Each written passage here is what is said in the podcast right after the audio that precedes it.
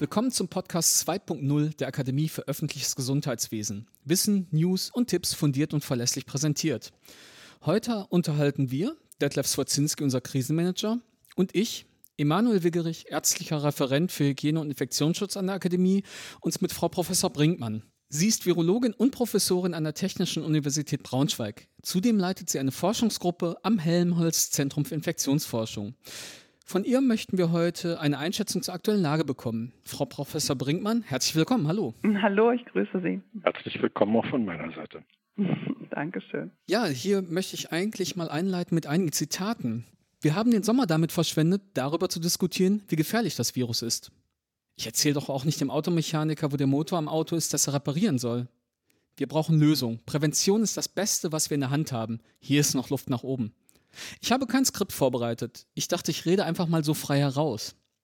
Ja, Professor Brinkmann, so haben Sie einige Zitate mal präsentiert und aber auch bei uns können Sie jetzt frei heraussprechen, wie Sie es zum Beispiel auf der Bundespressekonferenz vor rund 14 Tagen getan haben.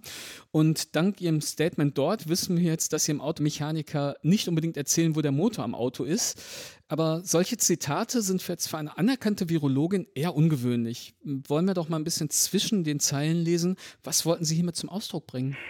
Ja, ich habe da tatsächlich ein bisschen meinen Unmut ausgesprochen auf dieser Bundespressekonferenz. Und das liegt einfach daran, dass es eigentlich schon viele Wochen vor dieser Bundespressekonferenz klar war, dass uns das Infektionsgeschehen aus den Händen gerät, wenn man sich die Zahlen mal ganz nüchtern angeschaut hat. Und es war ja nicht erst fünf vor zwölf, es war eigentlich schon zwölf, als die Politik dann reagiert hat. Und eigentlich ist es dann so ein Punkt, wo man schon wieder nur noch reagieren kann und gar nicht mehr selber Herr der Lage ist. Und das hat mich doch ziemlich ja, erschüttert, sage ich mal. Und das habe ich da zum Ausdruck gebracht. Und dafür habe ich recht einfache Worte gewählt. Denn wir haben ja tatsächlich im Sommer eher Zeit verschwendet in meinen Augen, dass man tatsächlich darüber diskutiert hat, ja, wie gefährlich ist denn das Virus jetzt? Und ja, aber das mutiert doch das Virus und wird bestimmt schwächer. Oder wir Deutschen sind anders, es kommt hier gar nicht mehr zu einer zweiten Welle. Anstatt sich wirklich zu überlegen oder den Virologen in dem Fall auch und auch anderen Experten zuzuhören, die ganz klar gesagt haben, na ja, nun, wir wissen, eigentlich genau, wie gefährlich dieses Virus ist. Das haben wir im Frühjahr gesehen. Das haben wir auch weiter in anderen Ländern sehr gut beobachten können. Und wir hatten ja noch nicht wirklich neue Werkzeuge in der Hand. Wir haben keine Therapie, die jetzt ein Wunderheilmittel darstellt. Und von daher war es irgendwie klar, das Virus ist nicht weg. Und die Menschen sind gereist. Und es ist eigentlich genau das passiert, was häufig auch im März, April schon zur Sprache kam, dass es eben von diesen Hotspots, die wir im Frühjahr noch hatten, dass sich das Virus dann langsam in der ganzen Fläche ausgebreitet hat. Wir hatten also nicht mehr kleine Brandherde, sondern einen Schwelbrand über ganz Deutschland. Und ja, genau das ist passiert. Und dann gingen die Zahlen hoch und sie gingen nicht nur noch in einzelnen Regionen mehr hoch, sondern eben wirklich flächendeckend. Und das war einfach abzusehen. Und ich kann jetzt ganz persönlich auch mal sprechen, als Gerne. meine Kinder wieder in die Schule gingen nach dem Sommer und sich da eigentlich nichts getan hatte. Also es gab, es gab schon Hygienekonzepte. Viele Schulen haben sich viele Gedanken gemacht, aber die Kinder saßen immer noch im engen Klassenraum und es war klar, hm, wenn das Leben jetzt wieder so weitergeht wie vor dieser Pandemie, dann, dann kann es ja nur wieder ansteigen mit den Zahlen. Und es hat auch nicht geholfen, dass einige Experten dann über den Sommer kommuniziert haben, das ist alles gar nicht so schlimm. Wir können uns mehr Freiheiten erlauben. Das, das war anstrengend und das, dieser Unmut kam da tatsächlich mal zutage. Das ist nachvollziehbar. Das heißt also, letztendlich als Expertin haben Sie, ich sag mal, die Sache kommen sehen, natürlich wie viele andere wahrscheinlich auch. Und der Unmut hat sich darin ausgedrückt, weil Sie ja sich kein Gehör verschaffen konnten oder weil man es nicht ernst genommen hat, vielleicht. Habe ich das so richtig? Ja, man wurde ja sogar schon bedroht. Also das, man war ja wirklich der, der Bote, der die schlechte Nachricht überbracht hat. Und die sind nicht sehr beliebt. Und wir haben natürlich auch in Deutschland unheimlich damit zu kämpfen gehabt mit dem sogenannten Präventionsparadox. Wir haben ja das Schlimmere verhindert durch den Lockdown. Unsere Kliniken sind nicht in eine Situation gekommen, wo wir eine Triage-Situation hatten. Wir haben rechtzeitig gebremst, wir haben rechtzeitig auch erkannt, das Virus ist im Land, dadurch, dass wir den PCR-Test so früh entwickelt hatten hier. Das ist ja auch zum Beispiel ein großer Vorteil gewesen zum Land wie Amerika, wo das deutlich länger gedauert hat, zu realisieren, das Virus ist da und wir müssen etwas tun. Von daher lief es hier ja eigentlich relativ gut. Und dann hatte man diese Diskussion mit den Zweiflern, ja, das war doch alles gar nicht so schlimm, wir hatten ja gar keine Übersterblichkeit.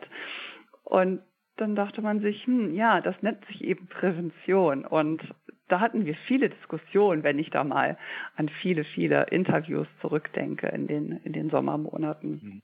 Ich bin ja eigentlich ganz froh, komme ja nur aus dem Krisenmanagement, dass Sie schon den Begriff der Lage in den Mund genommen haben. Für uns ist das eigentlich Standard und auch eindeutig ein Ziel. Wir wollen vor die Lage kommen, sagt man so schön. Mhm. Und das ist ja eigentlich das, was Sie auch gerne erreicht hätten.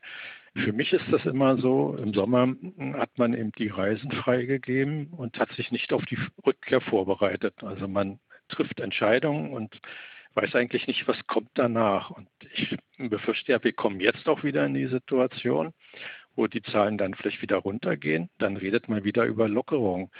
Mit welcher Strategie würden Sie denn jetzt im Augenblick daran gehen, um da einfach ein besseres Verhältnis, mehr, mehr Perspektive auch in den politischen Entscheidungen zu erzeugen? Ja, diese Lockerungsdiskussionen, die sind natürlich immer wieder schwierig. Also mein Credo ist da eigentlich, ich kann eigentlich nur etwas wieder lockern, wenn ich eine Maßnahme eingeführt habe, die das Geschehen weiterhin unter Kontrolle hält, also die dagegen steuert. Und da ist ja nicht viel passiert. Also die Gesundheitsämter sind ja tatsächlich ein ganz wichtiger Baustein in dieser Pandemiebewältigung. Und haben wir die wirklich gut genug vorbereitet über den Sommer, dass sie mit steigenden Zahlen zurechtkommen? Nein, haben wir nicht. Das haben wir gesehen, dass da dieser Tipping Point erreicht war als die Zahl der Kontakte wieder nach oben stieg, die Leute haben sich wieder mehr mit Freunden getroffen und es war irgendwann einfach nicht mehr zu managen. Und da würde ich mir wünschen, dass man da jetzt einfach viele Wege findet, wie man die Gesundheitsämter ertüchtigen kann. Dass man zum einen natürlich mehr Personal hat, aber auch einfach bessere Konzepte, wie man effizienter sein kann in der Nachverfolgung. Und dazu gehören natürlich auch digitale Methoden. Kommunikation mit den verschiedenen Stellen, die an der Pandemiebekämpfung ja auch beteiligt sind, zwischen den Diagnostiklaboren, zwischen den Hausärzten, dass das alles eher an einem Strang zieht oder besser gemeinsam arbeiten kann. Und da muss man sagen, waren wir einfach nicht gut vorbereitet und haben den Sommer dafür auch nicht genutzt. Da kann man natürlich auch ja in die asiatischen Länder schauen, die das besser im Griff hatten und kann denen natürlich auch zugute halten, dass die schon Pandemie erfahren waren durch SARS-1 und da einfach ja schon Maßnahmen getroffen hatten, die das Land dann nicht so unvorbereitet hinstellen vor so ein neues Virus. Und ich glaube, da ist viel Luft nach oben. Da werden mir die Gesundheitsämter bestimmt zustimmen, dass sie da einfach mehr Hilfe brauchen und bessere Strategien, um da in die Bekämpfung zu gehen. Absolut. Ich glaube, da können wir Ihnen alle zustimmen. Jetzt haben wir so einen kleinen Blick in die Vergangenheit gewagt. Ich möchte eigentlich mal auf die aktuelle Situation kommen und vielleicht auch so ein bisschen mehr in die Zukunft. Wenn Sie jetzt ähm, ja, die Politik direkt ansprechen könnten und die auch ein Ohr für Sie hätte, wie schätzen Sie die aktuelle Situation ein und hätten Sie da vielleicht ein paar Tipps für die Politik, wie wir jetzt über den Winter kommen, weil man ja erwartet, dass die Lage noch schlechter wird, zumindest wird es propagiert? Ja, also ich denke, wenn man sich die Zahlen von heute ansieht, dann sieht man da ein, ja, man muss anders anfangen. Man kann schon sagen, es hat etwas gebracht. Diese steile Kurve, die wir gesehen haben, bevor wir Maßnahmen getroffen haben, die haben wir deutlich abgeschwächt. Und wir haben sie tatsächlich auch in ein Plateau, würde ich jetzt mal prognostizieren, dass wir ein Plateau erreicht haben. Aber jetzt ist die Frage, ist das konstant, dieses Plateau? Oder bekommen wir, also wir wollen ja eigentlich diese, diese Kurve nach unten drücken. Und da ist jetzt die Frage, reichen die Maßnahmen aus, die wir getroffen haben? Und ich fürchte, ich fürchte eher nicht. Ich fürchte, dass wir an einigen Stellen uns nochmal hinsetzen müssen und überlegen müssen, wie, wie kommen wir da jetzt weiter? Wie können wir weiter Kontakte reduzieren? Und da an Stellen gucken, wo viele Kontakte weiterhin stattfinden. Denn das Ziel ist ja, auf Zahlen zu kommen, die die Gesundheitsämter wieder kontrollieren können. Also dass wir die Zahlen so runterdrücken, dass wir einen konstanten Level haben können und nicht wieder nach oben ausscheren. Also ich, ich rede mal in anderen Worten, wir laufen an einem Bordstein lang und je weiter wir von der Straße weg sind, desto sicherer ist es ja, wenn man mal einen falschen Schritt macht und stolpert, dass man nicht auf die Straße fällt. Und jetzt ist die Frage, wie weit wollen wir denn diesen Sicherheitsabstand erreichen? Wie weit wollen wir von der Straße, von der Bordsteinkante weg? Und da kann man natürlich sagen, je weiter wir davon weggehen, desto mehr kleinere Fehler können wir uns auch wieder erlauben, wenn man dann wieder lockert und sieht, oha, in dem Bereich kann ich eigentlich gar nicht lockern, da schnellen mir die Zahlen wieder nach oben, ich muss das wieder korrigieren. Aber ich habe ein bisschen mehr Luft. Und da müssen wir irgendwie hinkommen. Und tja, wie man da jetzt genau hinkommt, dass man die Zahlen erstmal runterdrückt, das ist eine sehr, sehr schwierige Frage.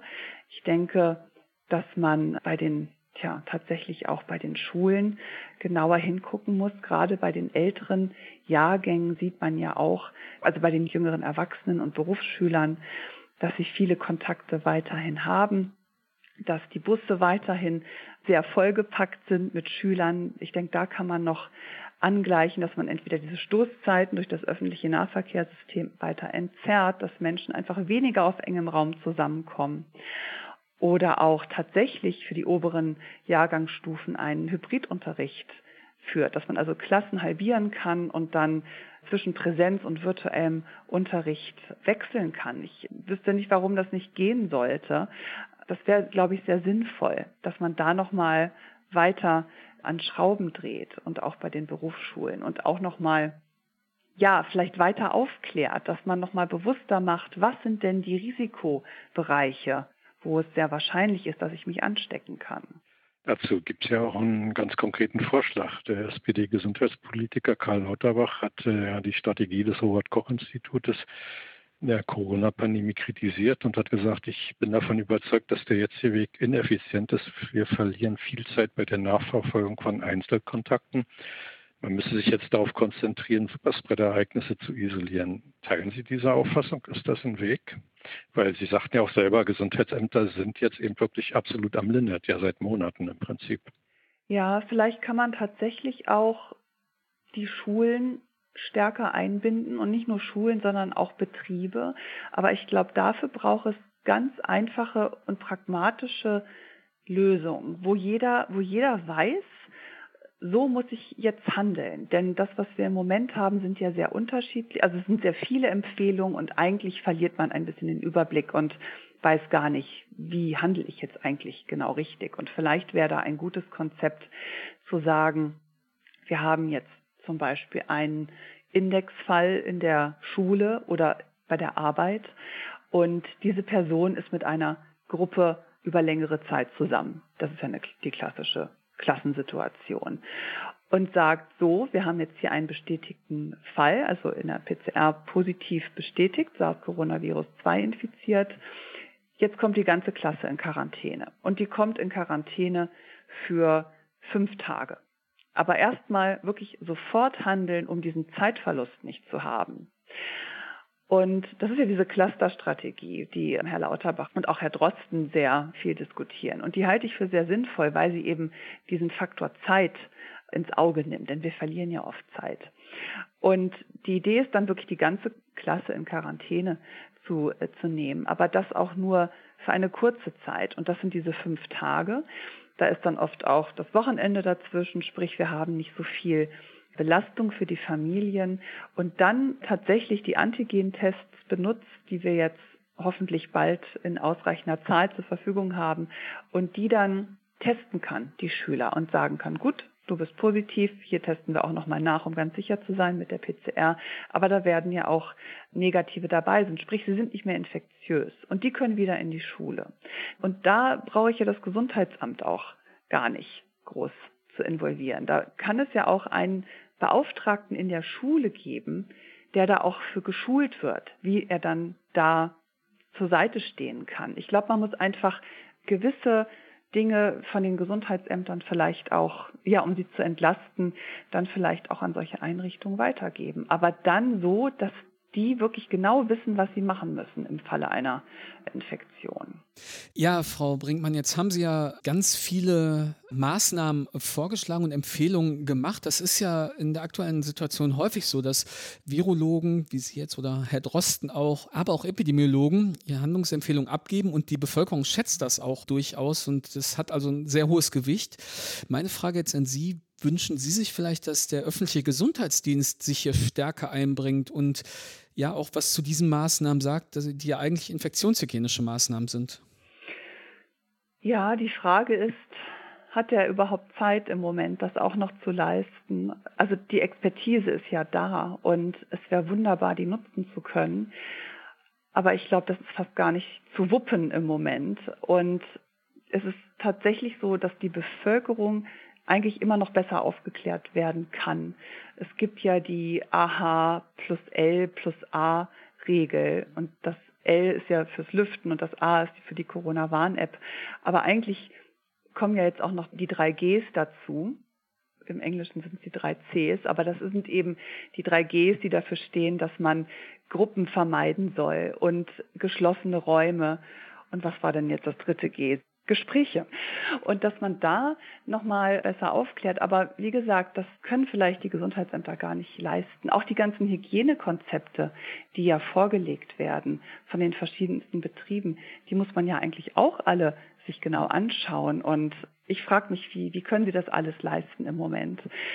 Und da braucht man vielleicht auch Hilfe von außen, gerade auch bei der Aufklärungsarbeit. Es gibt doch eine Bundeszentrale für gesundheitliche Aufklärung.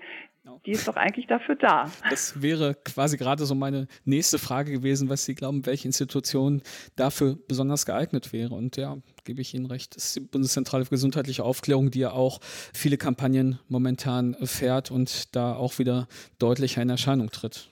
Ja, das ist, das ist gut und das brauchen wir, denn das ist, glaube ich, schon so, dass vieles einfach auch wieder vergessen wird.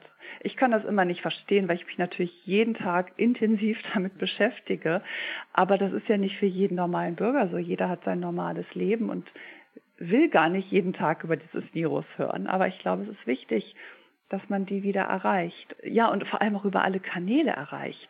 Nicht jeder guckt das öffentlich-rechtliche Fernsehen. Da muss man auch in die anderen sozialen Medien gehen, denn das ist ja eine große Gefahr, dass man sich da nicht präsentiert und dass die Bevölkerung dann aber ihre Informationen ja trotzdem aus anderen Kanälen holt. Und das sind nicht immer seriöse Quellen. Und das ist ja ein ganz großes Problem. Von daher muss man da wirklich alle Bereiche abdecken. Bereiche, die ich auch noch gar nicht kenne, junge Influencer oder äh, Instagram ist da ja auch, das sind ja auch Medien, die ich selber gar nicht so bediene, aber die darf man nicht ausblenden. Und, und bei einigen Bevölkerungsgruppen, die die verschließen sich ja komplett vor Medien. Da hilft vielleicht das gute alte Flugblatt. Im das ging mir eben auch gerade. Also ich, ich sage in solcher, in solcher Situation immer, bringt man, wir hatten früher, ich bin noch ein bisschen älter, den, den siebten Sinn. Der war für Autofahrer. Der kam immer vor der Tagesschau am Sonntag, glaube ich, weiß ich nicht mehr genau. Und der brachte Hinweise für Autofahrer. Und das war Standard. Und weil alle Leute Nachrichten schauten, haben sie eben auch alle den siebten Sinn geschaut. Aber wie Sie zu Recht schon sagen, im Augenblick kam die Breite der Medien, alles Mögliche und deshalb der siebte Sinn würde heute keinen Sinn mehr machen. Ne? ja, da braucht es wirklich andere Wege. Aber das, ich, ich hoffe, dass das jetzt verstärkt gemacht wird.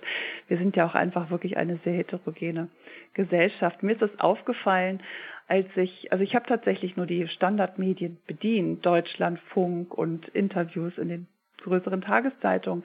Und dann habe ich meine Studenten mal gefragt, einfach aus Interesse, wer kennt mich eigentlich? Und da kannten mich, na gut, es waren Biologiestudenten, da kannten mich schon einige, aber viele auch nicht. Und da dachte ich, ja, genau.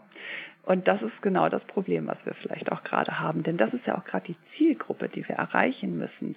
Denn ne, die sagen sich, ich werde doch gar nicht krank, was soll ich jetzt hier meine Kontakte einschränken? Und die muss man überzeugen dass sie. Die müssen einfach ein TikTok-Video machen, Frau Brinkmann. ja, sollte ich mal. Gut, vielleicht organisieren wir das. das Richtig. Nach dem Podcast. Ein TikTok-Video mit Frau Brinkmann. Genau. Wir versuchen ja gerade so die Medienpalette so ein bisschen zu erweitern mit dem Podcast. Frau Brinkmann, vielen, vielen Dank. Es hat uns, glaube ich, sehr viel Spaß gemacht. Ich hoffe, den Zuhörerinnen und Zuhörern auch und wir konnten jede Menge lernen und haben da nochmal durchaus einen ganz anderen Einblick nochmal bekommen, eine Sichtweise einer Virologin. Ich möchte mich recht herzlich dafür bedanken. Schön, dass Sie da waren. Ja, Sehr ich gerne. danke Ihnen auch ganz herzlich und vor allen Dingen habe ich jetzt Ihren emotionalen Ausbruch auf der Bundespressekonferenz besser verstanden und Sie haben es deutlich erläutert. Herzlichen Dank dafür. Sehr gerne. Schönen Abend, bis demnächst dann. Tschüss. Ja, schönen Abend, macht es gut. Sie auch. Tschüss. tschüss.